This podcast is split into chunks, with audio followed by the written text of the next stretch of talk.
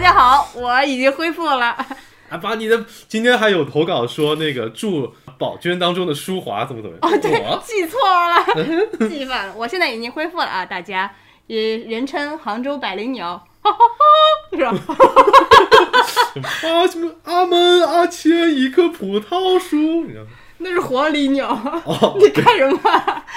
品种搞错了记。错了，而且那还是那是广东的吗？是吧？哦对，我忘记了。你是不是想唱粤语歌？想唱粤语歌你就直说。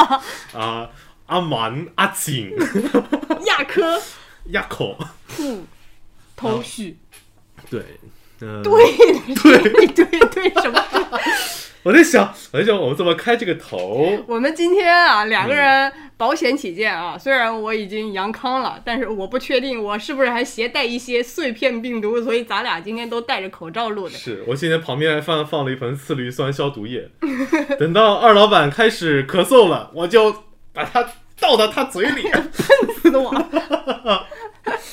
哎呀，今天的投稿真的是非常多，然后甚至我们还发现有一些真的很年轻的粉丝，嗯，我还在高考。对没有想到我们有这么多刚刚高今年高考结束的粉丝。嗯，咱们今天的声音可能会听起来有点朦胧啊，两个人。因为都戴着口罩，对，哎，我们先，我带了一个东西干什么？我有我有新年礼物吗啊，没有的，？Happy New Year！我们的员工都是没有福利的。这样子啊，大家都知道，我有一本五年日记，所以今年如哦果说我们来做一期这样子年终总结的节目，今天他要读出来给大家听。咱们来玩一个小游戏啊。嗯。呃，这样吧，你来选个五个日子，然后我来看看那天我在干嘛。首先我要能保证这个是能播的啊，不能咱们就换一个。那我们看一下九月二十九号我生日那天您在干什么？啊，好的。感觉像在翻答案之书。你那字，你那字好像老中医啊！我也你摊开来放在那儿，我也看不懂。九月二十九，啊，补办了身份证。啊！你在我过生日那天补办啊？可以，可以，可以。发了一期 B 站的视频，嗯和我在美国的导师开了一小时的会。我都已经毕业了，他还拉着我开会。为什么？他想知道一些行业内幕的时候，就会给我打电话，哦，等于做市场调研了，给我打电话。美国的行业内幕跟中国会有什么区别吗？他教的课就是有关于 social media 相关的，所以他你要是美国的中国，他都会想知道一些。嗯，我看看前几年的九月二十九号在干什么啊？哦你真的很厉害，还写日记。我今天我今天还写随笔，就是可是这日记就这么几句啊，就这种一块儿一块儿的，就是你每一年就只有这么一点儿。这是这是日期嘛？二零年、二一年、二二年，后面两年还没有发生，这是一个五年的日记，哦，你懂吗？？这样的话，你就可以看到你每一年的今天你在干什么。你不要再看那么多了，你的头越来越凑过来了。我说句实话，我真的一个字都没有看懂。哎，你现在你你已经成为了做医生的第一步，你学习他们的字体，我一个字儿都没看懂，你知道吗？哎呀，啊，我再说一个，你换一个日期，我瞧瞧。那十一月二十七号呢？我生日那天，对，看看啊，赫然都是我过生日了，我过生日了，我过生日了。嗯，哦，我去采访的孟京辉啊，那天嗯，看看啊，发的视频和 plog，酒店送了一个蛋糕，酒店还送蛋糕啊？嗯，然后第一次开夜车长途，开多远？桐乡回来？呃对，乌镇开回杭州嘛，哦，零撤退前还用生日券买到了三块钱的星巴克，我怎么连这种三块钱的星巴克，我怎么连这种事情都写，就是啊，那么小的格子，就这个都能写，珍惜点空间啊。笑死！还有什么？随便说一个日子，啊，我拿下日历，我翻到哪天是哪天吧。行，虽然是明年的日历啊，啊，那就这个吧。展示多久啊？这是什么东西啊？你这日历我看不懂啊！你这这是倒数历吧？哎，真的给你，这是倒数历。那就那就三三月十七号吧。约了早上看房，被割了。OK，回家第一次看刷好的墙，跟我想的有点出入。窗帘做反，笑死。哦，这个你在你的那个视频里有提过，打顺风车遇到了一个逼王，逼王就是爱吹牛逼的司机。对，就一路吹牛逼回来，还行。目前没有什么不能播的东西。哎呀，我今天在那个单位吃午吃完午饭的时候，我在那边写随笔嘛，因为我现在习惯于开始就是播客之前我会写个随笔，嗯，就大概一两千字左右吧。一两千字啊！啊，你真是我们的年度员工。没有，就我现在习惯了，就是属于我想写点东西的时候，就写想到啥就开始写，所以是随笔嘛哦。这是不动声色的向老板汇报工作。哎，对的，没错，哦老板就是这个样子，可以加薪了嘛？记住了，记住了。没有，没有我真的大家都按这个要求，大家都按这个标准以后的投稿不没有一千字就不能读，你知道吗？哎，真的就是随笔嘛，就想到哪儿写到哪儿嘛。嗯然后你一写就写了一个小时，那不就一两千字吗？行。我写了那么多，我大概想了今年我做了十二件事情，就是让我能够是吧？不是能够让我觉得有所成长的事情。哦。但是我这个随笔的开篇第一句话是我想了很久，我也不该从，我也不知道从哪里写起，因为因为我确实在此之前我没有做那个呃年度总结的习惯。啊，因为我最多就是，比方讲，我今天回到家，一切事情做完，洗好澡，躺在床上的时候，开始回想我今天一天干了什么事情，嗯，然后对对我自己进行反思，所以你的反思自我就是检讨就是局限于吾日三省吾身。对，就是今天的事情，今天一天，嗯，然后可能可能一个星期过后，我就就忘了今天到底干了什么事情。对，但是所以就是每次回想一年的时候，我好像就想不起来那么多。但是我后来零零碎碎的，像 像走马灯一样，想着想着就想起来一些。想想起了大概十几件事情嘛，然后写了十二件在那里面，一个月一件嘛，当做。哦，也呃呃挺好挺好。比如说呢，有什么呢？最大的事情就是去了神秘单位嘛，啊，对，就是跟我自己原本从事的媒体行业完全不一样。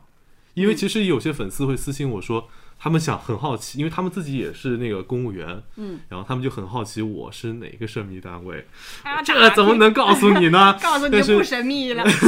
对，但是就是属于他们，大家我们的想法都一样，嗯就神秘单位就会压抑，就是会或者说是觉得沉闷，嗯，那对，因为没有生机。我跟同一届的选调生聊天的时候，我就会明显感觉到他们的想法都是比较，呃，比我年长个十岁左右。但、嗯但是同期选调生想法就是比较老成，就没有那种少年人的感觉吧。就是可能机关单位都是会有点这样的感觉，然后会让我这一年里面，嗯，那我觉得不是，我觉得这个跟机关单位没关系。我觉得这个就普遍，大家现在都这样。你以嗯为大厂里奔三那些人很生机勃勃、意气风发吗？没有的，大家都这样。对，好吧，因为我们学的是媒体，做的也是媒体，然后突然跟你说你你要当一年的公务员，就是会给给给我一种体验不同人生的感觉。然后体验完之后，我明确知道这不是我要的人生。啊，但是其实我觉得也挺好，因为它、你说长不长，说短也不短，嗯，这一年刚好足够你体验一下各个阶段，然后你也有这个机会说，我真的不喜欢这个，我也有条件离开。哎，是的，所以算比较好吧。对，这个是今今年今年一年最大的一件事情了，就是完全换了一个工作环境。其他的都是一些有情绪上的呀，还有一些交友上的，还有一些别各种选择上的一些问题。反正自己洋洋洒洒写了那么久，才发现哦，一年就是你真的要写的话，会发现确实干了很多事情。是啊，是的，嗯，因为我是那种啊、本人制表狂魔，大家都知道的，我的电脑里有几百个表，所以我是属于呃，像月度总结、嗯，季度总结、半年总结，然后包括到现在的年终总结。十二月底是我最忙的时候，嗯。因为十二月底我要写四个总结：十二月总结、Q 四总结、半年总结和年终总结。所以十二月这个，哎，你好适合当公务员啊！啊，我不适合，因为这总结是写给我自己看的，我不能写给别人汇报看，我就只能，毕竟我的字你也看不懂，对吧？就是写点自己能看明白的东西，这样子你会知道下一个阶段的东西。比方说，有些东西它是下个月就可以改变的，嗯有些东西它可能得下半年才能改变。嗯嗯啊、我会觉得记录这些东西让我觉得很可控，我对嗯我的生活有一种掌控感，还是蛮有意思的。我不知道是不是天秤座都是这个样子啊，就是我是属于那种一想到这个事情很麻烦，我就可能惰性就慢慢上来，就比除非有人逼着我干这某某件事情，就比方讲个那个个人总结好了，嗯，那个当时准备要回来的时候，领导跟我讲说，你写个今年一年的个人总结，就是我一想到写个人总结，我就会非常的啊，对，还有写感悟体会，我感悟体会怎么写的？一是不断提升综合协调能力，二是要不断提升换位思考能力，三是要培养全局工作能力。下一步要进一步扩大工作视野，提升创新思维，整合优势资源，从更大场景、更深层次谋划改革。啊，这个可以播，这个可以播。就就是要天哪，一想到要写这个套在十，个人身上，十个人都能用那种。但是这是都是我一个字一个字写出来的。就是那你说明你已经掌握了这个套话的一些模板。今年最大的收获，这领导一看，好的，今年的公文全，明年的公文全部你来写。太惊悚了。那我觉得这个真的不一样。嗯如果是一个布置给你的任务，你要去写这个东西的时候，本能的不管这个任务是多大的工作量、什么形式，就是很不想做的。对但是如果说我自己想写点东西，比方说你今天的随笔我写点年终总结小的东西给自己看的，因为你嗯知道我不用写的很好，我想想到哪儿写到哪儿都可以。但这个时候的时候，你就很愿意写了嗯，我很早之后，高中的时候，我会自己给买一个铁桶，啊，就是那个我写完装进去。没有，我就是写完一篇随笔之后，我就烧掉它。林黛玉啊，你是？不，你不是天哪，嘉兴林黛玉，我操！不是，因为这个这个是什么？就是有一次，我以前那个初中的时候，我有写日记的习惯，这也是我不写日记的一个原原因原因之一。嗯我藏的特别好，嗯，我也不知道为什么我爸就发现了，啊，他发现了也不说，就当小说看，看了三年。这，然后初中最后一次家访，老师说你最近学习状况不好。嗯，我说嗯，最近可能一个身体状况不太好，就从小就会编。然后我爸说放屁，他喜欢谁谁谁，这个也太惊悚了吧！当着四个老师，我就嗯，天哪，这个也太惊悚了！我就嗯，你我我脸就脸通红，我就感觉我脸烫了。我心想你是怎么知道的呢？后来我就知道他肯定是看了我日记，哇，对我，爸就是给我造成了一个很大的心灵创伤，这个这个真的有点心理阴影的程度，所以我就哎。烧啊，写完一篇烧一篇啊。高中开始写完一篇烧一篇，是就是因为又忍不住不写，是写又很想写，因为你要跟人讲话嘛，就是你其实做总结，就是怎么说，是自己跟自己的一个对话，对不对？是就是你哪怕对着，比方说我有个小哆啦 A 梦，我哪怕对哆啦 A 梦说也好，我哪怕对什么也说好，就我都不不觉得写下来爽，因为我觉得这好像有瘾，我不知道，是的，这个我能 get。就是我觉得是时候写点东西会是有瘾，这点墨水我必须要挥掉那种感觉。嗯嗯嗯今天要是不挥这点墨水，我心里烦，所以哪怕我不想写东西的时候，我也抄东西，就是一定要嗯写。是这个这个我深有体会，嗯因为我是到现在还在写东西的人。你就除了日记还写什么？你你也写随笔吗？写就是我现在的，因为我有了这本五年日记之后，我的日记体量不就压缩了吗？嗯，所以偶尔会记录一些长一点的东西，嗯但是那个就会变得很偶尔。我以前我也不知道为什么我是如何在初高中那种学业压力非常繁重的情况下，每一天都能写那么长的日记的。这点我挺佩服你的。看来还是老师作业布置太少了。呃，对，没错。那我们看看今天的投稿。好，我们来看今天的第一篇投稿。想来想去，选出今年最大的收获是我的好朋友。三月份学校分班，与非常交好的朋友面临分开，人挺颓废的。我性格内向，不喜欢主动，因此对分班有一些恐惧。分班分好宿舍以后，我的心情是空落落的，空落落的。哎，刚想纠正你。我心情空落落的。宿舍一个姑娘大声自我介绍，我当时心想，这姑娘可真聒噪啊！不成想，后来他却成了我最好的朋友。我们熟络是在运动会，学校为了不占用我们上课时间，搞了个夏日夜间运动会。哇，真能搞还有！这东西，真能搞啊！晚上全年级搬着椅子坐到操场旁参加运动会，没有项目的时候我们就聊天。运动会开了两天，我们聊了两个晚上。哎，我打个岔，嗯，意思是白天得上课，晚上还得运动。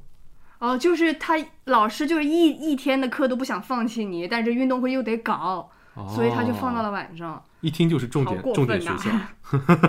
OK，嗯运动会开了两天，我们聊了两个晚上，每晚连续说三四个小时的话，嗓子快要冒烟。我说我一年都不会说这么多话，我们都大笑，就这样熟络了。后来我们又多了一份接触机会，饭搭子，接触的机会变多，自然而然走到一起。他是阳光小狗，可爱有趣，涉猎很广。我则相反，喜欢黑脸，涉猎的范围呢主要是外国文学。但两个互补的人走到一起，还真的蛮有意思的。渐渐的，我的笑容变多，人也变得更外向活泼。他还是那么的快乐单纯。和他待久了，我也开始做一些奇怪的事情，比如晚自习课间拉着手在操场上转圈，比如雨天回宿舍路上三个人夹生汉堡挤在一把伞里，又比如晚上在宿舍楼下手拉手围成一个圈进行做法仪式。总之，干了很多对于我很出格的事情，也不乏一些浪漫的事。在宿舍楼下看月亮，在宿舍楼下看着他和路灯起舞，他在闹，我在笑，甚至学校的女生记住了我们。那个晚上在楼下和路灯跳舞的人，那个每天晚上在楼下笑的人，总之和他在一起，快乐是无穷尽的。我们的友谊很健康，我很庆幸今年遇到他，他为我的生活增添了很多亮光。以前自己好像感受不到来自于旁人的爱，有点爱无能，面对着流淌着静谧的温暖的力量的人，有些无力。但现在改变了很多，可以信誓旦旦地说，从去年到今年，最开心的事情就是认识了他。在河北高中的泥潭挣扎的日子，遇到一个可爱的人，生活变得明朗很多。这种精神状态，用丹麦语完了俩文盲哎呀，这形容非常 G G E，应该是嗨呀个，呃随便吧，形容粤语一个是吧？呃没有啊，这不是在拼吗？呵呀个，嘿呃随便吧，形容非常，难是吧？听起来，嘿，这是美好利索是吧？哎非常贴切。这种精神状态用这个丹麦语形容非常贴切啊！想来好笑，他对我的第一印象是我好凶，我好冷漠；我对他的第一印象是他好聒噪。两个与对方第一印象都非常极端的人成为了很好的朋友。我想，ENFP 的朋友们都是来感化世界的吧？身边的人感叹他连我都能感化，真是太稀奇了。他把我从坚硬的人变成柔软的人，他好像有某种魔力。回头看看上一阶段的挚友渐渐陌生，我能理解人生轨迹各有不同，但也很惋惜，毕竟我们也曾互相理解、互相陪伴。这段友谊不仅带给我快乐，更让我学会更加从容地对待友谊、对待感情，减少对他人的依赖。我更多的学到独立，get 到和自己相处的快乐。我想，这又是真正的收获，是我的成长。还是要感谢他，让我的生活明朗起来，同时也希望我们都快乐下去。祝贺你在过去这一年里找到了自己很好的朋友，收获了一只快乐小狗。哎，我说到这个快乐小狗，我非常的有感触，因为和舒华在一起录节目，人都非常有意思，是吗？先堵住这个话口刚想夸你，但你既然这样说的话，啊就不夸了，啊！我去，就到这里了。其实没想夸，但是你给了一个台阶。是 OK，这样，我前几天啊，还跟我呃果然不是。不是，是的，是的，是的。我前几天跟咱们的朋友钟老师啊，Tangozy 钟老师说这事儿，我说我发现我身边的，嗯呃，玩的特玩的特好的几个朋友，嗯，都是这个他们说的 ENFP 快乐小狗。啊，他们说这个呃，按照他们那个玄学 MBTI 的角度来说，嗯，本人这个 INTJ 和这个 ENFP 是有一些奇妙的化学反应的。哦吼，就像这个朋友说的，我第一反应以为。呃，他很聒噪，嗯他第一反应以为我很冷漠。为什么你们那俩，嗯、你们俩能聊一块儿去呢？嗯因为你不是真的冷漠，他也不是真的聒噪。哦，，对，就是，其实就是两个，一个是很外向的小太阳，嗯一个其实内心还是很温暖的两个人，能互相聊到一起去。这嗯个其实他所谓的这种互补啊，我特别能理解，其实并不是那么互补。我跟你讲，是一种表面的互补，真正的是一种和而不同。我们首先有话讲，我们有共同点，在一些无关紧要的地方，咱们不同，这是没有关系的。反而很有意思，是这种感觉。我之前咱们大学的小梅，我们嗯一个寝室的，当时就是我就很他是真的有，点聒噪 你们两只小狗碰到一起就吵了起来，是吧？啊。就是他的那种，呃，我最开始跟他有一次，他说咱们能不能你陪我去灵隐寺？我想去游客烧香。我说行，哦，我说确实咱们灵隐寺就不是那种本地人会去拜的地方，就是景区嘛。我说行，我陪你去。然后去了之后，我本来以为快去快回，按照我这种人的性格啊，你上午去一下行了，下午咱们就可以回来了。他不是，他一天都把我耽误进去了。但是那一天我过得非常快乐。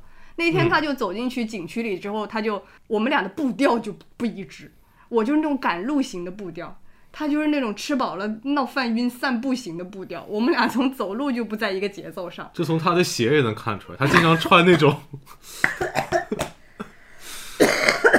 他经常踢他那种，就是那种，就是那种踢他踢他那种鞋对，你还记得咱军训的时候他走那个正步吗？啊，都要快扭起来了，对，就是他就是这种风格。中区窑子，他就这种，然后进去了之后嗯他走路，我本来当时啊，就到后面他一直那么慢，我就已经很想催他了。他给我来了一句说：“哎，达达，你看今天的天空，今天的云好好看啊。”然后他在那儿拍了十分钟的照，然后我就只能在那儿等他十分钟拍云，好急呀、我听着都有点急就很急。但是拍着拍着，我就发现今天的云真的很好看。啊，确实啊，然后也拍了十分钟，对，然后我们就一起继续拍云，就是这种很小的一些事情啊加起来，包括我在美国的时候，我一个好朋友叫阿 B，他也是这样子的一个人，我们俩搭在一块儿的这种既视感，就跟这位朋友的投稿特别像。一个冷脸嘛，他说，嗯还有一个就是聒噪说啊，我们今天吃这个，我们今天去哪儿玩儿，都是这种风格的。我觉得我的身边要是没有这样的人，我的生活可能要过得更沉闷一点。有这么一个牵头的人，他说，因为他想吃这个，他想去那儿玩儿，我就会行，我答应你去去干这些事情。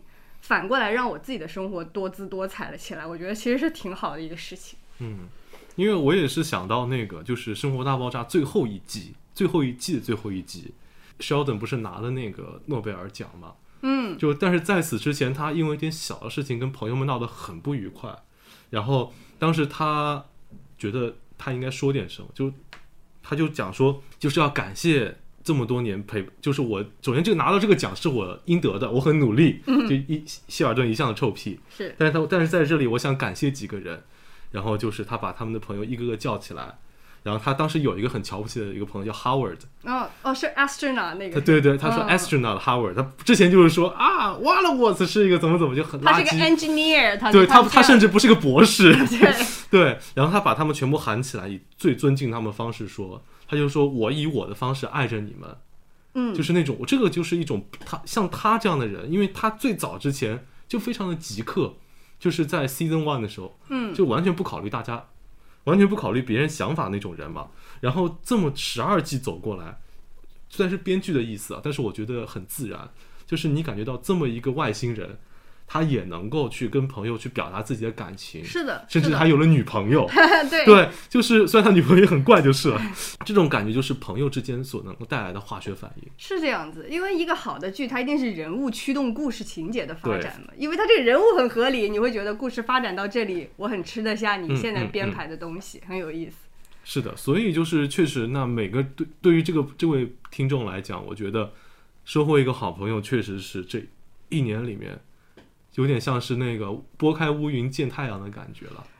我觉得甚至不不能说这一年里面，因为你走到后面，发现人这一辈子能收获好朋友的机会不多的。确实，呃，甚至尤其是随着工作的到来以及工作环境的变化，你身边的朋友是越来越少的。它嗯，不像是在学校里的时候，哇，我一次性能收获十几个好朋友这种感觉，嗯，没有没有这么简单纯粹的快乐了。我觉得，是的，我一直跟朋友们讲，我说我觉得我人生最快乐的事就是大学的四年，嗯，真的是属于你想要什么都是唾手可得，或者说是倒也没有这么拽吧。没有没有，我也不是唾手可得，就是我意思讲我想要一个大别野，唾手可得。哎呀，我不是这个意思啦，我的意思就是想说，呃，你想要的东西，真的只要通过努力就能获得。嗯，而且这好像也不是唾手可得的意思，我纠正一下水平的话，懂了就是。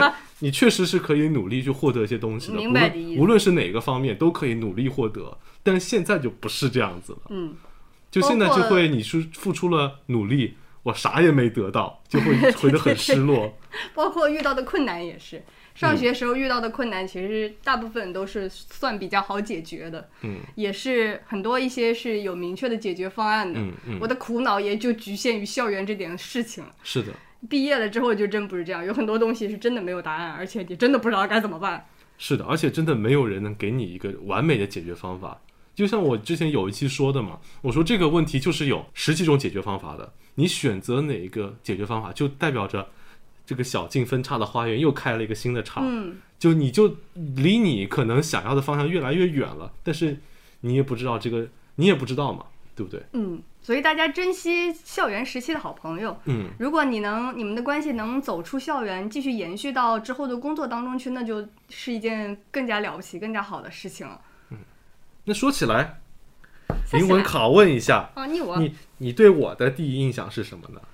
这我我们我当时啊，我们班嗯七个男生，我有点记不太清楚，因为七个男生个个戴眼镜儿。我们在寝室就是小梅说的，七个男生七个葫芦娃，就是每个长得都一样。什么鬼啊！所以没有第一印象，结果第一印象七个人长得一样。对，第一印象七位一体。啊，你是啊，我对你有。印象开始是，嗯，可能咱们从上播音的小课开始，嗯，我们可能要分更细化一点的组，大家两两搭档或者四五个人一起搭档嗯去做一个节目的时候，咱们俩不是经常一组做节目嘛，干个啥之类的东西。我突然想起个笑，你记不记得那个大一第一节专业课？应该那个老师的名字我还记得，他叫黄丽，是萧山的萧山卫视的一嗯个节目总监还是怎么的。嗯，然后他当时来上课，然后让你来读一篇文章，是大一上海大一下我忘了，反正是大一，嗯然后让你读一篇文章，你就没有准备，就读的很那个，他就说，嗯，这位？就没有感情了。哦，他就说，这位同学就是基本的专业是好的，就是我们有种我们播音里面有一种东西叫读稿实稿能力，嗯，对，就是你刚拿到稿子，如果你能很顺的读下来，代表你实稿能力强。嗯，说这位同学实稿能力还是很强，但是提不起积极性，是以后不想学这个专业吗？然后哦，想起来了，然后我们张尔达同志就说：“是的，我不想学。我当时真的不想学，因为我觉得我进去了之后，咱们真的是传统媒体的最后一班那个夕阳产业的最后一班车的那种感觉”。是的，然后当时的新媒体又还没有冒出来，啊你会觉得这条路你不知何去何从，但是你就不想踏上这条路了。嗯我不想去当电台主持人，我也不想去当电视节目的主播了，啊，但是我也不知道我想干什么。对 所以老师问我的时候，我很诚实嘛，对，我觉得我没有必要跟老师去撒这种没有意义的谎。老师问你是不是想不想学这个，我说是的，老师。对，这就是我对你的第一印象。然后就当时想，这个女生好拽哦，这种东西对于当时的我来讲是属于忤逆，你知道吗？冒犯老师，我们是来学的，你说你不想学，那你还想干嘛？是捡垃圾吗？我开玩笑，他有种这样的感觉。然后我记得那个老师当时微微恍然，就有点像那个英剧里面那些老太婆一样，就她开始背靠在椅子上，二郎腿一翘。Well，就那 就那种感觉啊她，当时愣了一下，然后就缓了缓说：“嗯，那好吧，那我以后上课我就不让你读了。”然后你张张尔达同志微微点头，嗯，好的。太好了，心想太好了，谢谢，这心想这老师真好。确实，这么一想，你当时好拽啊！我当时，我其实没有想拽，因为这些都是我真实实对我真实的想法嗯。我之前也有一次被人说拽，嗯咱们当时有个老师叫选，你记得吗？哦，记得，当时呢，他刚开始来，他当时刚任教，他嗯想表现一下自己嗯和这些迂腐的老师们不一样。嗯，他有一套新的教学方法，嘿，他就说，我这个课呢可以有一个不一样的规定哦，啊，咱们每个同学都可以有一次迟到旷课的不解释，嗯。就是你无哦叫无理由不解释，嗯。这是他给他的命名，嗯。每个人都可以有一次。嗯。然后我那天迟到了大概五六分钟吧，嗯，他问我干嘛，我第一反应不就是我说不是每个人都有一次无理由不解释的吗？因为我就是这么想的，对，我想起来了，我就是这么想，这不你自己说的我说不是每个人都有无理由不解释的吗？嗯然后边上同学都。哦，我心想你们哦什么哦？是你是你们以为我在那里干什么不得了的事？没有，我就是上课路上买了个包子，走慢了，就这么简单而已。嗯但是我的第一反应是你自己叫我们可以有一次不解释的，嗯，然后他说，哼，好，那我就给你这一次记忆上啦，他就给我划掉。后来再也没有人用过这个东西，没有人记得这个东西，只有我一个人用了。我们怎么扯回来啊啊？啊，总之我们的大学生活过得就是很精彩，哦，但说到这个，嗯我最开始拍视频那些，嗯还是小梅跟我说的呢。那时候很早很早很早之前，嗯，别说国内了，国外当时都没有多少人开始做 vlog，那个时候确实你是走在前列的。是他跟我说的。啊、当时我们出去玩，我忘记是哪一个场合跟契机了，反正是一群人，我们要一起出去玩。嗯，他说：“达达，我们拍一个 vlog 吧。”我说：“什么是 vlog？” 他说：“就是 vlog。”这个对话我记到现在。你真的很难解释什么是嗯 vlog，、就 video blog 嘛。不是他当时就是那个表情和神态。哦，我说很神秘。对我说：“什么是 vlog？” 就是 vlog。你这是进化了呀。对，就是从他开始，而且啊那个那时候真的很早，还没有开始。我真正开始做是去美国上学之后嘛，对对对一。九年了，那个时候。对，那时候已经不早了，那时候国内苗头已经出来哦，了，所以那会儿是几几年啊？一一一六年、一七年。可能吧，可能哦，我觉得应该是我还以为希是腊前后，哦哦好，那确实蛮早的。特别早，他就是冲浪冲浪达人，真正的冲浪高手。是的，那我记得我当时也是的。我一八年的时候，我买了那一八年还一九年，我买了那个 Osmo Action，嗯，就是那个小的。我知道，然后当时我拿出去拍，然后当时我说：“来，我们一起打个招呼吧。”好蠢哦，打什么招呼啊？然后就一天都没有兴致，然后就说我们出去拍什么什么吧。然后我一拿出来说：“哎呦，还要等你，好烦哦。”对，这么一想，朋友真的很重要，各位。对你有错过有一个支持他的朋友，他成了，然后我的朋友嫌我烦，交友不慎，交友不慎。哎，好，我们看下一个投稿吧。我今年最大的收获大概是到新西兰上学，然后非常幸运的遇到了特别特别好的 homestay。其实，在来之前呢，也做了很多功课，了解到一些 homestay 对留学生其实并不是很友好，只是当成赚钱的途径而已。所以在最开始并没有抱多大的期望。但是真的，当我到达的时候，看到非常漂亮的小花园，干净整洁还充满小细节的房子，以及最重要的非常友好的叔叔阿姨，这真的是意外惊喜。Homestay 的妈妈每天都会认真的做不同的晚餐，虽然是严格遵循各种菜谱，但依旧非常用心，很好吃。Homestay 的爸爸是个热心的警察叔叔，每天都开开心心出门上班，充满激情。因为我是参加国内大学的合作项目，所以有一些学分互认的课程。但又因为我的专业是第一次开设这个项目，又赶上了疫情，所以各种学习计划全部混乱。警察叔叔还专门打电话给学校问这到底啥情况，以及放假的时候还会带我去不同的城市小小的旅游一下。反正类似种种，homestay 真的是很用心的照顾我，就好像真的爸爸妈妈一样，以至于我都不会过于想家。最重要的是，他们的家庭关系堪称模范。他们的孩子们都有相当不错的工作，以及包容稳定的性格。从我第一次到这里到现在，大概有半年的时间，从来没有见过家里有任何激烈的冲突。虽然生活中琐碎的小摩擦也会出现，比如说警察叔叔会打碎瓶瓶罐罐啊，叔叔阿姨也会有意见不统一的时候，但是并没有任何的责怪和争吵。能体会到的是发自内心的包容和爱。在这之前，我真的一点都不相信真爱会存在，我更加相信夫妻间的和谐关系走到最后多半是依靠亲情维系。但是在这里，我认识到了真正的爱情，学会了真正的 love and peace，而不仅仅是另一半在生活中犯了错，即使很生气，但是要克制，其实并不是多大的事情。我感觉从根本上的包容才是真正的完美的情绪稳定。由于我的家庭并不像这样和谐稳定，存在很多争吵和一点点消极的关系在里面，所以我之前或多或少的存在一些偏激的想法以及态度。我能明显感觉到我的消极情绪，但是我并不能很好的控制它。通过这半年的潜移默化，我确实更加稳定乐观，并且相信爱情。尽管我牡丹二十三年，依旧没有什么希望找到真爱。但是能够亲眼看看也是非常知足的。在一个并不是繁华，甚至有点小的小镇，能有一个舒心稳定的家庭，漂亮的小房子、小花园，还有两只猫猫。虽然不是暴富，但是真的是我非常理想的生活了。这过于舒心的生活，还能给我的发际线添砖加瓦，总之，美好的警察叔叔和阿姨，内在情绪价值的提升，以及长胖十斤的肉肉，是我今年最大的收获，也将会是我永远美好的回忆。最后，祝大家新年快乐！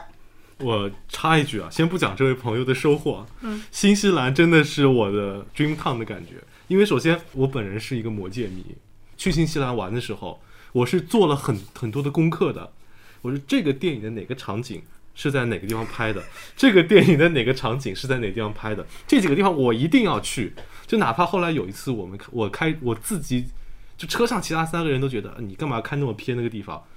我说这个地方是那个，你你有看过《魔戒》吗？我看过，就是那个你你记得吗？就是那个 Frodo，他当时被那个戒灵刺伤，然后那个精灵女神、精灵公主嗯，就冲出来，把他一匹白马冲出来，把他救走，然后在大河边上召唤那个河嗯河神，把戒灵全部冲走了。我就是要看那条河，哦，所以你走了一条非常偏僻的路，非常偏，那个地方甚至在那个建设，他们好像要修水厂还是怎么着的，然后那个地方就已经在已经有半条水厂搭在那里了。嗯，然后我就说我一定要去这个地方看，因为那个地方叫那个叫 Arrow Town，嗯，然后在那个 river 那个地方去拍了一张照片。我当时我找看还能找不着那个照片，我一我真的那么那么早照片我一直都没有删，就因为我觉得新西兰真的太漂亮了。我的照片可难找了，你这还能找着啊？这么厉害？能能，这是那条河，哦，真看不出来是同一条我。看不出来，但是但是你能感觉到是吗？你看这个地方，真的你真的很像电脑桌面啊。嗯，这个蓝天绿地，对，所以我很能理解他投稿里说的那个警察叔叔跟阿姨的那种爱情，因为在那个地方人要的真的特别少，嗯，就是你有一个特别漂亮的房子，然后那个儿女双全，嗯，然后那个生活无忧，还有两只猫猫还。有两只猫猫，然后你就真的觉得生活没有什么所求了。对我理想的生活形态就这个样子对。，然后特别是我觉得新西兰人真的是好客且有趣。为什么？因为当时我们去一个湖边上，然后当时我住进去，他们第一反应跟我讲说，中国人不能用我们的厨房。为什么？他说，因为油烟重。对，因为你们油，你们喜欢用重油重烟。他说嗯我们不用的。然后后来我从他每天吃的早饭能看出来，就是吃的早饭跟中饭，他们就真的是那种玉米糊倒出来泡泡水，然后就直接吃了，就特别的简单。我想这也不行啊，我说那嗯总要有点味儿吧。然后后来还好，就出门之前带了很多泡面，也很神奇，出门带泡面。然后我他们那我说那如果我想做饭的话，我可以用什么？他说楼下有个微波炉，你可以用。我就说哦，然后我就想起来那个，就是之前喜欢你那个电影、嗯出来的时候，金城武不是教大家怎么泡面吗？啊，当时网上那个知乎有一个呃体操冠军叫李小鹏，然后他分享了他的那个就微波炉泡面法，然后我就用微波炉去泡面，大概泡了四碗面，真的很很香而且很好吃，香味把两个老头老太从楼上引了下来。他说：“中国人用微波炉也能做饭吗？” 我说：“对啊。”然后我就给他们也泡了两碗。他说：“那你能不能 我们那 kitchen available 了？” 真的很有意思。双标就是这样的，随时都可以变动。真香，真的。我的标准取决于你能不能惠及于我。对，所以然后我当时也问老头老太嘛，我说你们是做什么的？嗯因为他们那个房子真的很特别，是属于悬崖上的一个房子，嗯，就很特别的一个房子。然后老头说我是修宽带的，哦，就是我每天开车出去修宽带，我的时间都在路上，嗯因为修宽带时间花的非常少。然后他就说我每天就是在湖边散步啊、钓鱼啊什么什么的，说只要接到一个 call，我就马上去修宽带，就这么一个生活。然后老太太说她是电话就销售经理怎么怎么样，嗯，然后就讲说他们的生活就是就是属于很放松，就是无聊当中带着一点就是祥和。所以确实那段时间，我觉得说我以后要是也能在新西兰定居，我说 if 啊，然后那个在悬崖上面有这样的一个房子，我说那真的我觉得一辈子都值得了。啊，他们这个给我一种是生活当中有点工作的这种样子，不像对咱们现在工作中穿插了一丝苟延残喘的生活。所以我有的时候也能理解为什么国内大家浮躁，有的大家为什么情侣之间会吵架，因为我们想要太多了。他们真的没有什么想要，他们觉得现在就很好。那他们确实很对好。呀、所以所以这个真的是，所以我说新西兰真的很棒，就是如果有现在放开了，大家有机会可以去玩一玩。我们扯回来，扯回这 来，所以这确实我觉得 home 住 homestay 是一种很别有的乐趣。嗯，咱俩都不是 homestay 那种，我的大学室友是大河啊，啊大河当时去交换，嗯，他啊，大三那年是吧？对，他是 UC Riverside，他啊是一个 homestay 在那边，然后也是每天看他发那种 PO，哎呀，就我觉得真的是两种完全不一样的留学体验。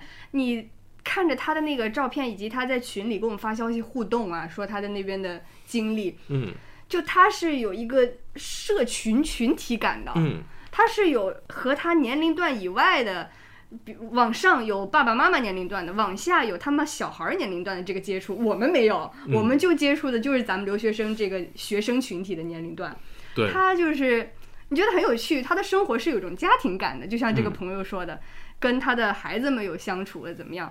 他也是看了两个，呃，我记得大和当时 PO 的照片里面有两个眼睛特别大、睫毛巨长、两个可爱的宝宝。嗯就他说这个是他的，呃，叫什么？对，我的美国，我的美国亲戚，就这种感觉了，就是这种感觉，我觉得很。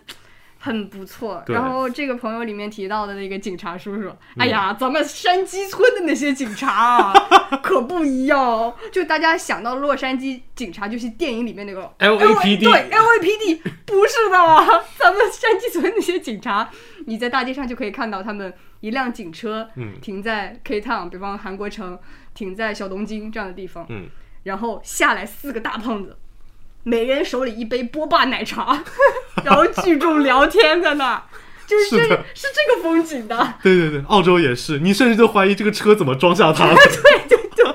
四个大胖子下来，对，一人一杯波霸奶茶，嗯。就这种感觉。是因为讲起来，确实 homestay 就是对人的影响会非常大，直接影响你这个留学效果。因为我想起来很好笑，你知道羊驼，嗯，那个他当时去美国，然后当时他也是住 homestay，然后他 homestay 是一对兄妹，嗯，但是对他影响最大的是那个他们家的妹妹，怎么了因为他们家的妹妹是那个 Valley Girl 的口音，？accent，对，然后所以羊驼的英语口音是 Valley Girl，我觉得，我觉得。I I was like，对对对对，我说哎，你这把正正常一 You 点。know I'm literally like this，就是这样对，羊羊驼的英语就是这个样子，所以他每次一开口我就很想笑。他说为什么？他说这是美音啊。我说这是 Valley Girl。他说什么叫 Valley Girl？我说只有那一块。对，我说只有卡戴珊是这么说英语的。然后他后来猛然发现真的是这样，但他已经改不过来了，真的太好笑了。透露一一开口透露着一股纸醉金迷。是的。谁能想到是一个事业单位体制内的人这样讲话的？好，那我们停在 Valley Girl 来看下一篇投稿。哎，你用你用 Valley Girl 的我我没我我不会，我到现在都没想起 Valley Girl 应该怎么说。I have a very serious question，就这样。对 They're very cute, right？我我第一我第一不是是不是就是这样的？羊驼就是这个样子，所以他有的时候 Is that right? Yeah, right. OK. 对就是你，我跟你说，Valley Girl 的这个精髓是什么？就你加上非常多的 like、literally 和 you know 就可以了。You know。OK，了解了。哎呦，好的，因为我音满脑子都是奥音。I have a very serious question。打宝好，淑华好。二零二二最大的收获就是成为了北京冬奥会的志愿者。哇，牛啊牛啊！我好厉害！我是一名一九届英语专业的大学生，四年大学有三年被封在了学校。本就是爱自由、爱尝试的风格，但是却只能困在学校里面。那感觉就像是被切断了你与外界的联系，失去嗅觉味觉，感知能力也渐渐麻木。多少次我渴望出走，但是得到的却是，呃，你不太能离开学校这样的答复。好像一句歌词，多少次我渴望出走。滴滴滴滴滴滴哒哒。对呀、对不起，我们打断，再来。对不起，这是个非常沉痛的时候，我谴责张尔达。啊，对不起，我的锅。冬奥会的出现是一束照进裂缝里的光，给我渐渐冷却下来的热情重新填上了色彩。一边经历一边感叹，这才是世界本该有的样子。我也在爱中渐渐变得鲜活。分配到的岗位是媒体工作兼助理，来自世界各地的优秀媒体汇聚在这里，他们身披风雪，带着专业技能而来，也留下了很多有趣的故事。印象最深刻的是一对德国兄弟，有一次交流是他们要吃老北京涮肉，问我路线和时间，解决问题后坐在那里动也不动。正在我疑惑的时候，那个稍年长的掏出手机来，一脸非常严肃地说：“I have very serious question。”我心里一紧张，以为有什么工作上的疏漏。结果他点开手机是两个非常可爱的小女孩，就口音带偏了。怎么你想让我用 Valley Girl 念这个？没有，They're very cute, 不是他们是德国人，德国人要板正一点，你知道吗？Hostasty to 火头，什什么意苦思？腾他什么意思啊？啊！我乱说你居然问我什么？我显然是乱你再说一遍，还能说成那样子吗？啊！我显然是乱说的呀。好吧，好吧，OK，是两个非常可爱的小女孩。They're very cute, right? Yes, pretty girls. 这么可爱的小女孩，却拥有不了冰墩墩，是不是很可怜？嘿，我抬眼，这两个老哥正在用非常期待的眼神看着我。他解释，冰墩墩实在太火了，自己排了好几天都没排到，但是不想让孩子失望，所以想通过志愿者走个后门，帮他买两个。我哭笑不得，委婉地拒绝了他。后来渐渐熟络，他们每次出现都伴着欢声笑语，未见其人，先闻其声。Hi everybody, attention！拿起工作台用的小话筒，故意挤出气泡音。Hi everybody, attention！有气泡音吗？好像没有。呃、h i everybody, attention！好难啊。I'm Frank. There is a song for you。接着，Yellow 的旋律被他轻轻地哼了出来。Yellow 怎么唱？Look out the star, look out the star for you。哦，这个 yellow，好的。闭幕式那天，德国记者团队要离开，他登机前在推特上留言给我，感谢志愿者的付出，在中国留下了很多美好的回忆，也终于给女儿们买到了心心念念的冰墩墩，然后抛出了很多张照片，有在城墙下和冰墩墩雪融融的合照，有扫雪时骑着扫帚的飞天超人造型，有对着镜子搞笑自拍。这些快乐因子一定会伴着他走过一段又一段旅途，也感染着我们这些在路边为他鼓掌的人。还有很多很多有意思的人，有情人节从身后变出一朵玫瑰的意大利小哥，有做了冰墩墩美甲的中国青年报姐姐，有说中文贼溜、喜欢哼峥嵘岁月的黑人小哥，有分享羽生结弦同款徽章的日本记者。有闭幕式的时候，在桌子上留下四只小考拉和在纸上画出方方正正的谢谢的澳大利亚友人。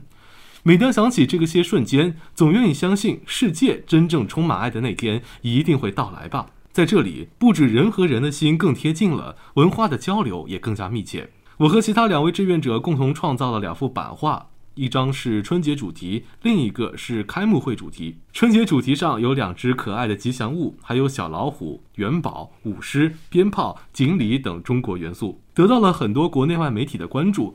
他们好奇地询问中国春节的时间段，问吃什么馅儿的饺子，还有什么其他中国传统节日等等。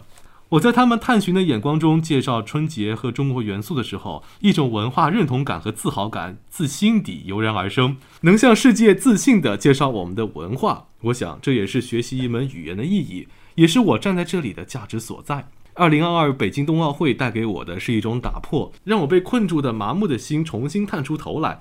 原来世界上有这么多精彩的人和事，有很多人在用他们的方式爱你。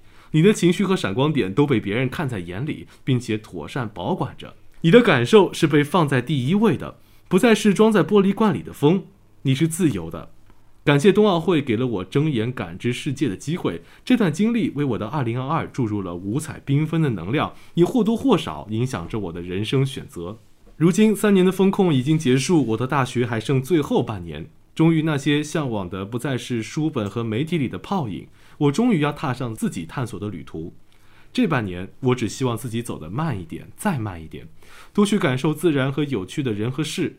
就像王小波说的那样，那一天我二十一岁，在我一生的黄金时代，我有好多奢望，我想爱，想吃，还有在一瞬间变成天上半明半暗的云。怀着感恩告别二零二二，充满未知与挑战的二零二三，我来了。在这里，祝达宝和舒华还有正在收听电台的大家新年快乐！二零二三，希望我们都能奔跑在自己的热爱里。喝口水。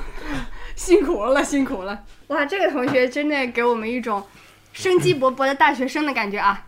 对他虽然自己也是经历了一些蜕变才变成这样的，确实冬奥会的那会儿，我真的觉得，呃，有一种回过头来看当年零八年奥运会的感觉。嗯，今年都在说是充满体育的一年嘛，嗯前面奥运，然后冬奥，然后完了后面还有世界杯。对，要是咱们亚运会当时没延期的话，亚运会七月份也有。是的，是的，哎，这种我觉得志愿的有这种志愿经历，确实是会让人感觉到很不一样。尤其是如果像是，哎，你当时应该也有去吧？当时互联网大会的时候，我去了一年，那时候还没有乌村呢，那是那会那时候是全盛时期的互联网大会吗？是吧？哦，那那会儿应该能见到不少特别有名的人吧？对，我记得当时我是负责，嗯、塞尔维亚的副总理还是副总统，哦然后咱们那个朋友奥森是接待的诺贝尔化教授啊对诺贝尔化学奖，对，因为我想起来，都都挺厉害的。因为这今年和去年，我也说说志愿者也不算，但确实也差不多，嗯就是帮忙去接待了一些那个来参会的嘉宾嘛，但不是什么不是那种行业里有名的人啊，嗯，但是笑死，他们当时跟我讲说，呃，一六年还不知道一八年，胡歌来互联网大会，嗯嗯，对然后当时所有保安就就胡就也不是保安，是胡歌，嗯他又要防着那个粉丝，就是就不停的找他嘛，因为当时整个乌镇人都冲着胡歌来了。嗯，他不仅要这样说也不对，就是避免粉丝过于热情，嗯，又要避免工作人员过于热情，因为工作人员都是一伙儿的。都要借故来看，哎，胡老师你好，真的笑死。真的，当志愿者有你可能离明星或者说是有名的人更近一步吧，所以我觉得当志愿者确实是一种很有意思的体验。我们来看今天一个比较特殊的投稿。二老板和舒华晚上好，这是我第一次投稿。关于今年最大的收获，我想说是收获了亲情。我从小就是留守儿童，小学、初中、高中、大学，我都和我的父母隔得很远很远，一年只能见上一次。也正是因为距离加那个年代还不发达的通讯，我和我的父母关系不是很好，很少打电话，很少联系。我也觉得他们不喜欢我，生下来是个意外。直到今年，我大学毕业后一个人在广州，由于一场一塌糊涂的恋爱和高强度的工作，我患上了很严重的焦虑症，后来发展成了重度抑郁。我实在受不了了，发消息给我的妈妈，我以为她会像小时候我考试考砸了一样责怪我。我把病历拍给她，她立刻打了电话过来，很温柔地说：“宝宝，你怎么了？你是不是不开心啊？”电话的这一头，我哭的眼泪没办法停下来。他当天就停下了他的工作，第二天来到了我的城市。他说：“宝宝不怕，妈妈来了。”我抱着我妈妈哭了一上午。我跟妈妈说了好多句对不起，她也哭了。我的妈妈也很爱我，她只是没有办法才会背井离乡。她背井离乡只是为了我以后可以更安定的生活，我不要再背井离乡。妈妈照顾了我很久。现在我和我妈妈的关系很好，我们会经常打电话。我也换了一份离妈妈工作的城市很近的新工作，我会经常去她的出租屋蹭饭，然后一起出去逛街、逛公园。这是我二零二二最大的收获。就是我觉得其实亲情这东西啊，嗯不一定是，当然留守儿童肯定是最特殊的一个情况。嗯，很多时候，哪怕有一些嗯人，他们父母就是在身边，但他家的关系也不是很好。所以我，啊，你你你身边没有这样的例子吗？有很多啊，我身边我上学的时候，我身边有好些同学，就是爸妈在身边，他们反而天天吵架，就互看不顺眼。那确实是这样子的。对，所以我觉得啊能有我我惊讶是这啊这个转这个情感上转折，OK，不不不，我说我想说的是，能收获一个给自己哦提供温暖的这样的亲情是很不容易的事情，这个难度要远远高于友谊，因为你择友的范围。是要大得多的。你亲情建立一个良好的亲情，你只能在你的血缘关系里面这样子去进行挑选，这是很不容易的一个事情。而且我觉得真的能收获这样子的温暖和幸运，对，是一生的财富。我只能说，我前我昨天我刚刚跟我跟我妈视频，嗯你来之前跟我妈视频，那个我就说，因为我爸是我妈先阳了，然后我妈我爸再阳了嘛，嗯然后我就跟我妈说，哎，我妈给我看我家小猫，我说先不看猫了吧，看一下我爸，嗯可我就问你还好吗？我说你阳康了吗？我说看你他在玩狗，我感觉他很快乐的样子。嗯然后他说谁啊？就说谁啊？我说妈，我声音都听不出来吗？嗯然后我也没说话，我愣了一下。我妈说你儿子啊？哦，就是那天跟跟你视频的时候说爸爸生病了，脾气变得不好，然后他在挤眉弄眼的那个人吗？什么？我说我说什么什么意思？什么？然后他说你那天不是吗？你妈说你爸生病了，心情不好，然后你在那边挤眉弄眼。然后我回想了一下，我那天是什么表情？我那天是啊，就我我爸我妈有点不开心嘛，嗯。我就希望使将让我妈开、啊，没有吧？怎么不会就这种？哦哦哦，我爸就在那边脸上，就我爸的脸上就非常拙劣的比划一下我当时的表情，就我也没有那么就那种，反正歪歪鼻子弄眼，感觉像是得了什么病一样。他故意夸张了我。对啊，但他生气了呀，嗯，他就说我不想跟这种人聊讲话，挂掉他，就很抓马。哎呀，我有的时候，所以有的时候，你爸才是 Valley Girl。对呀、所以有的时候，包括前面那个日记的事情，有的时候我真的真的觉得我我爸在我的人生当中是一个又好气又好笑的存在。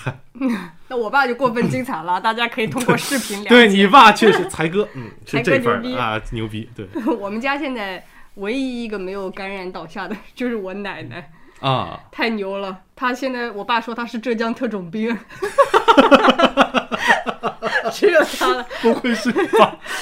哎呀，然后我我奶奶还要指责我们不劳动，就是平时啊都一个个坐在办公桌前面、嗯啊，啥事儿不干。你看看到现在你们都倒下了，只有我浙江特种兵 还在健康，哎，那讲真，你奶奶确实，并不是谁都像你的奶奶 铁饼运动员、那么强健的。是的，那所以那天我奶奶也是跟我讲说，发好久没发信息，发条信息给我，说你啊不要太担心，这个真的就得了一个小病一样。你看我现在啊怎么怎么样？我奶奶是德尔塔跟奥密克戎都得过的人，太牛了，太牛了！现在在公园里继续舞剑、打打拳，我的天！真的不一样。舒华的奶奶是铁饼运动员，对，铁饼、标枪、铅球，你小时候不听话会被甩出去吗？那不会，因为我从小我奶奶没有参太参与我的教育，哦因为当时家里有更小的妹妹，呃，我因为我堂妹比较小，当时在老家那边，然后就一直没有参与过我的教育，所以我奶奶对我一直非常愧疚，所以她每次只要来嘉兴都会给我塞个红包，哇，那你小时候一定很盼望着她来吧？也没有，我当时是有点觉得，那你又没有管过我，你还给我钱，我会觉得很难，很很羞愧，我就不想要这个钱你，小时候这么有素质啊！对我就不想要这个钱，那要是我，我都嘴嘴角都要咧到耳朵根去了。没有，你不管我，还给我发红包，这是天底下的大善人才会干的事情。那是的呀，我妈昨天说我年终奖发了好多钱，说我给你两千吧，嗯，我说我不要，天哪，你太有素质了。没有，然后我就说我自己会赚，你我妈更绝，你赚什么钱去偷啊？对，又讲回来那个，我奶奶就属于她，既然我不要钱，她就想方设法从别的地方补助我啊、比方讲带我出去玩，嗯，虽然我小时候当时骨裂了，被她带出去玩，走回来走回来骨折了，什么骨？我当时骨裂。然后我奶奶说骨裂没关系的，小孩子很快就好的，跟现在得了奥密克戎一模一样的带出去玩，你知道吗？就走走着走着走成骨折了。天哪！但是他就是属于什么？他对我人生帮帮过最大的一个忙是在我初中体育中考，我不知道该选什么的时候，嗯他坚定的跟我说一定要选铅球。他说铅球这东西很好练的，只要说你给我一个月时间，我保证能让你扔出十几十几米远。因为我记得当时我记得非常清楚，那个铅球那个一百分是十点四米，嗯，就十十米四嘛。然后我第一次怎么扔都只能扔出五米多。我跟我奶奶说这种我肯定扔不了。嗯，他说别急呀、他先给了我一个五公斤的铅球，就是我们学校要求是两公斤的铅球。我靠，他就说你扔，我说五公斤是高中的要求啊，我初三。嗯，他说你就扔，他就不停的教我怎么扔那个铅球。那个铅球当当时大到我的我的手，我那会儿手也差不多那么大，嗯，我的手都握不住，我得每次要这么端。然后后来真的是在他的悉心教导下，他每天带我扔铅球。我那个那种那么重的铅球能扔到十米多的时候，我就知道那那两公斤铅球嗯肯定能扔得很远。然后后来真的考试的时候，那两公斤铅球我一拿到手，我觉得哼跟玩似的。跟棒球似的。然后我就我真的是随便一投，嗯然后投大概十几米，十十四十五十五米的样子。然后当时老师都震惊了，因为我快丢出场了。然后那会儿觉得我奶奶真的到底是专业的，嗯，术业有专攻啊，这就是。对，这他对我人生帮最大的一个忙。好，咱们今天最后一篇投稿来了一个语音的投稿。Hello Hello，二老板和舒华老师，你们好。嗯，突然刷到微博，看到逃班威龙的这期话题是今年最大的收获。收获好像对于今年的我来说没有什么能说的，所以我就划了过去。划了过去，我待了很久，真的没有吗？今年的我是因为各种原因没有继续的工作，在家 gap 一年，但是 gap 一年的我好像也有点收获来着吧。第一，好像是知道把自己的情绪放在首要位置了，不拿别人的事情气自己，不被别人的情绪煽动。前一段时间跟一个朋友聊天，他是非常口无遮拦的人。那但是对我而言，口无遮拦是一个褒义词啦，当然也就代表他不是什么垃圾话都说，只是说他说的话从来都不会拐弯抹角，都是直抒胸臆。我觉得我跟他越来越像，所以越来越聊得来。我跟他说，好像这一年我突然越来越珍惜自己对某件事情的态度和反馈，而不是看别人的眼色了。他跟我说，他初中就学会了这一点。我说我很羡慕你。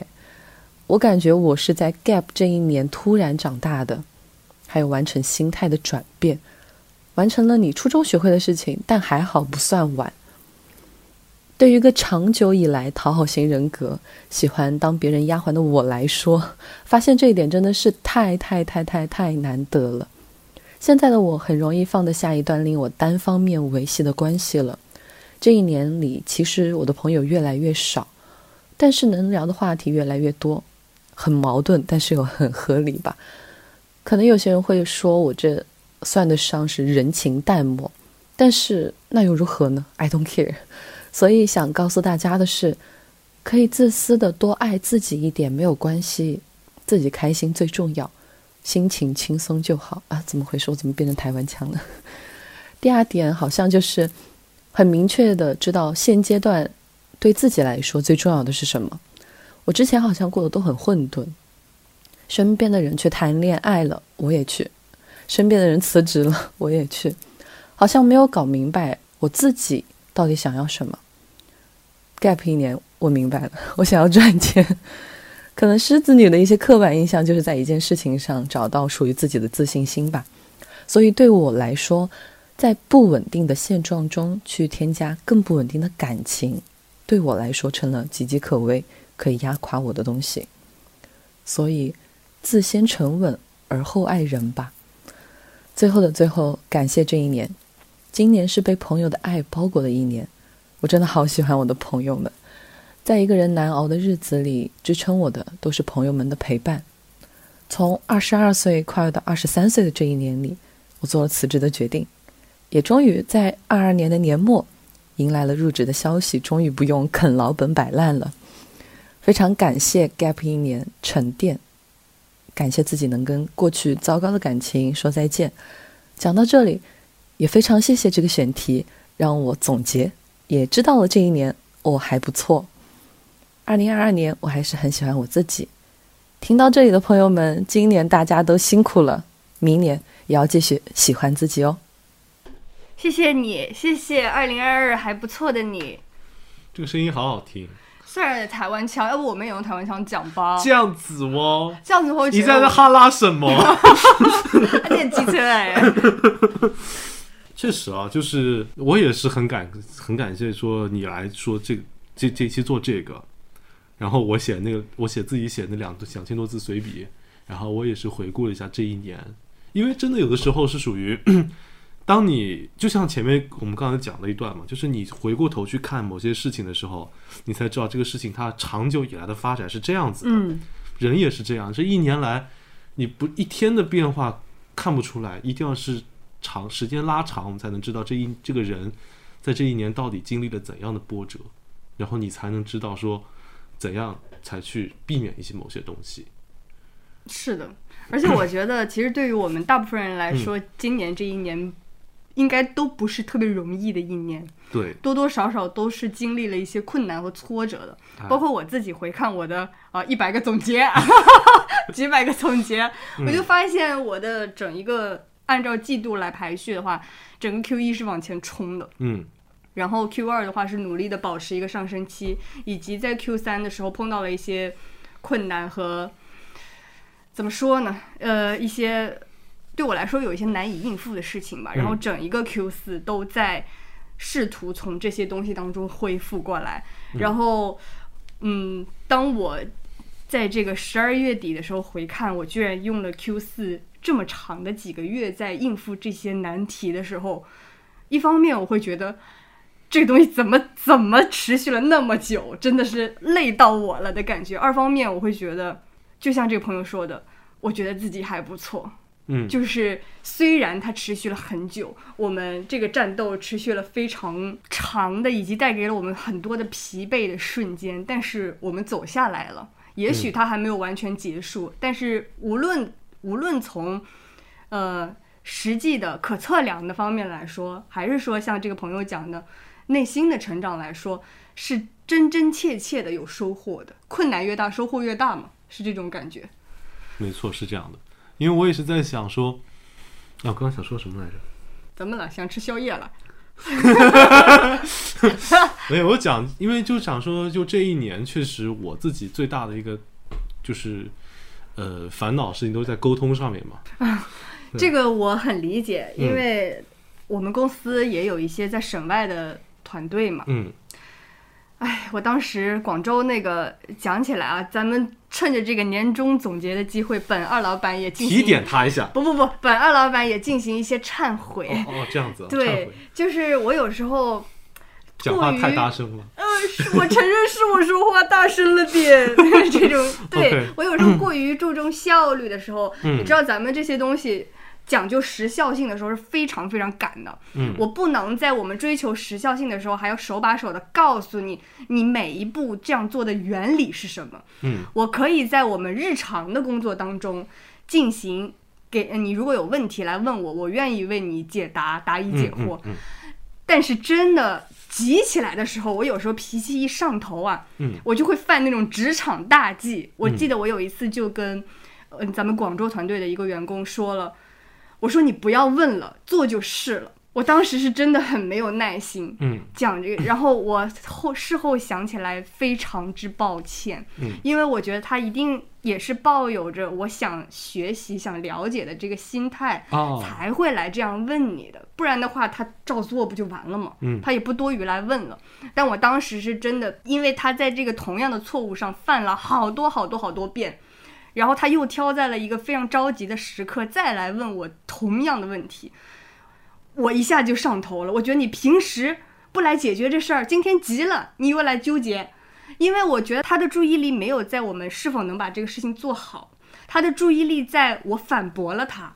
他会觉得我的好，我的价值是不是被你否定了？所以他要坚持我认为对的东西。我们最后的争吵就变成了这样子的东西。嗯，我们就没有再为了这个事情、这项工作进行合理的沟通和探讨。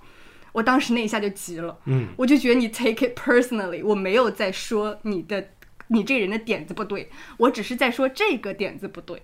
嗯，这样而已。我当时就急，对事不对人，是我当时就一下子情绪上头，然后那个东西又非常着急发，我就看那个点一点一点一点，已经过了六点了，我们那个 due 是六点钟一定要发出去的，嗯，我就急着对他说了一下，我说你不要再问了，你照做就是了，嗯，哎，然后我后面就觉得非常的抱歉，但是他第二天因为家里有点事儿就请假了，然后第三天我的出差就结束了，我就回杭州了，等我下一次。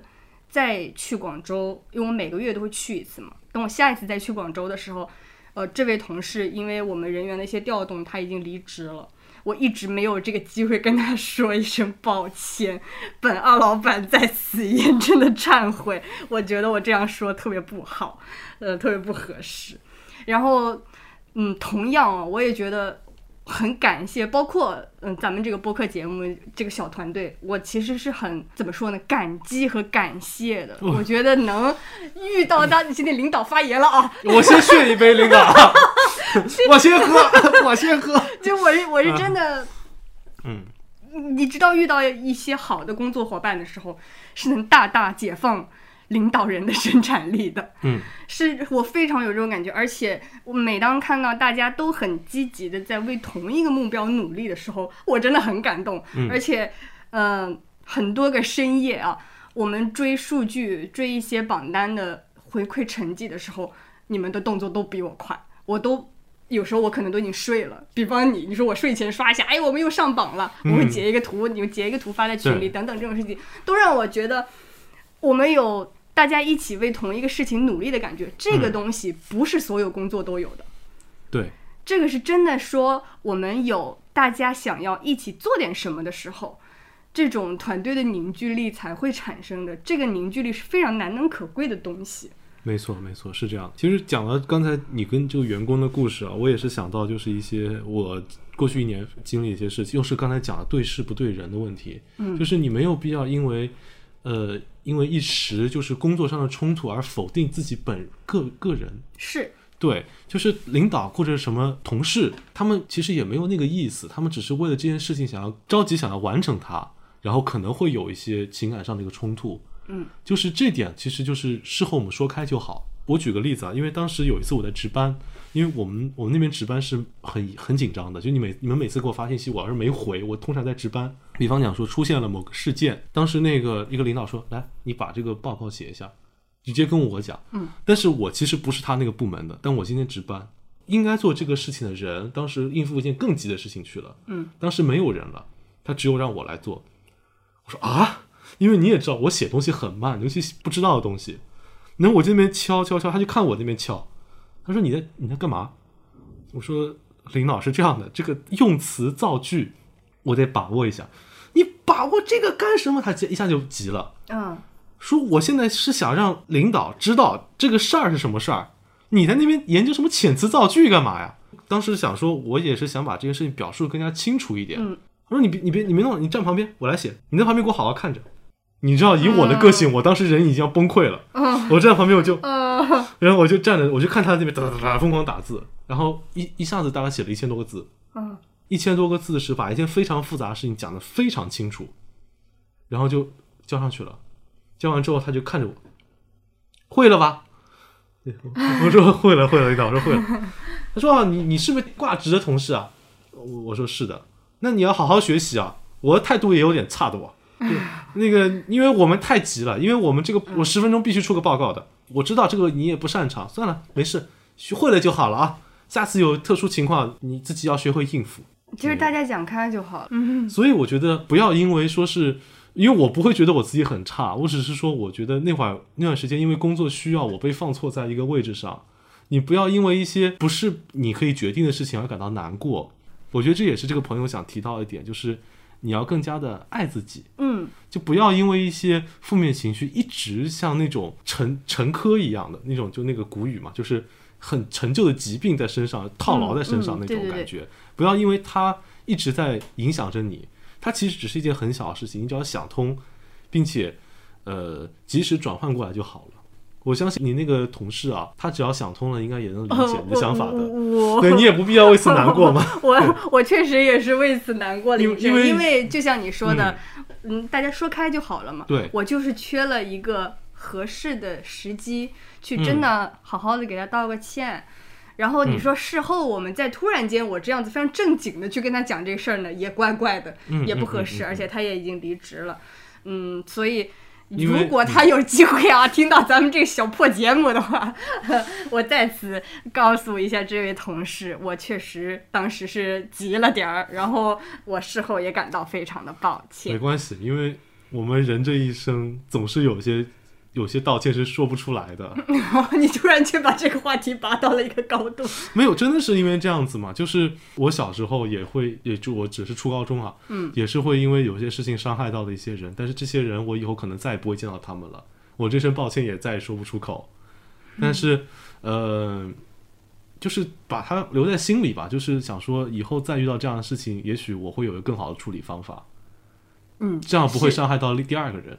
对嗯嗯，这样想也是一个非常不错的角度。对，那以后再遇到他，你就可以跟他讲说，我上次经历这件事情，我感到非常抱歉，嗯。我以后也没有这样子过了，所以这也是就你你可可能比方请他吃顿饭啊，这也是你嗯。给我的一课，是是是，that's all 就可以了。那讲了那么多，这也是二零二二给我们最大的几课吧，让我们会有不一样的呃经历，会让我们有很多的成长，让我们不会再把这些呃不好的情绪，或者说是犯再犯过的错误带到二零二三。是的，是的，以及像这个最后一位声音甜美且带一点台湾腔的 听友的投稿说的那样，我们永远都要面临一个古老且有一点 cliche 的话题，就是爱自己。新的一年，大家也不要忘记爱自己哦。确实没错。好，那么我们今天的节目应该会非常的长，对，希望陪伴大家度过一个有趣的跨年夜吧。嗯，好，感谢大家的收听，那我们就下期再见，明年见，明年见，拜拜。拜拜。要不录点片尾？什么麦当劳无限好是吧？怎么这这是什么来着？粤语那个什么？是真的陈奕迅唱的，在演唱会唱，你不知道啊？我不知道。我找出来给你看。麦当劳汉堡。哎，说到这个，我第一次去广东出差的时候，你就碰到了陈奕迅。不是，那也太美好了啊吧！没有，我当时我当时在看那个嗯嗯脱口秀的那个节目嘛，哦然后暂停，它不是会放个广告，哦，放个广告，那是我这辈子第一次听到粤语版的麦当劳广告，真的买 Lucky 起，我靠，我当时震惊了，为什么这辈子没有听过这么神奇的广告？啊真的会的，而且我觉得粤语它有一种独特的节奏，做做广告的时候会非常洗脑。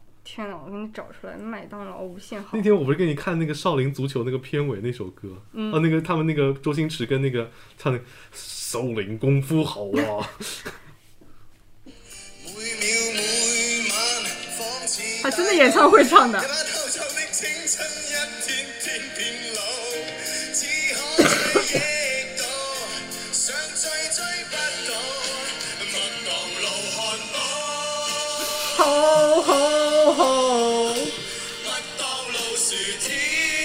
是廣告歌吗？